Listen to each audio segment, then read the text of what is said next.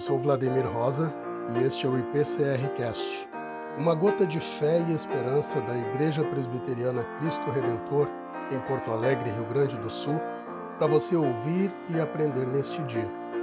O Catecismo Maior de Westminster. Pergunta 2. De onde se infere que há um Deus? A resposta é: a própria luz da natureza no espírito do homem e as obras de Deus claramente manifestam que existe um Deus. Porém, só a sua palavra e o seu espírito o revelam de um modo suficiente e eficaz aos homens para sua salvação. Porquanto o que de Deus se pode conhecer é manifesto entre eles, porque Deus lhes manifestou. Porque os atributos invisíveis de Deus, assim o seu eterno poder, como também a sua própria divindade, claramente se reconhecem, desde o princípio do mundo, sendo percebidos por meio das coisas que foram criadas. Tais homens são, por isso, indesculpáveis.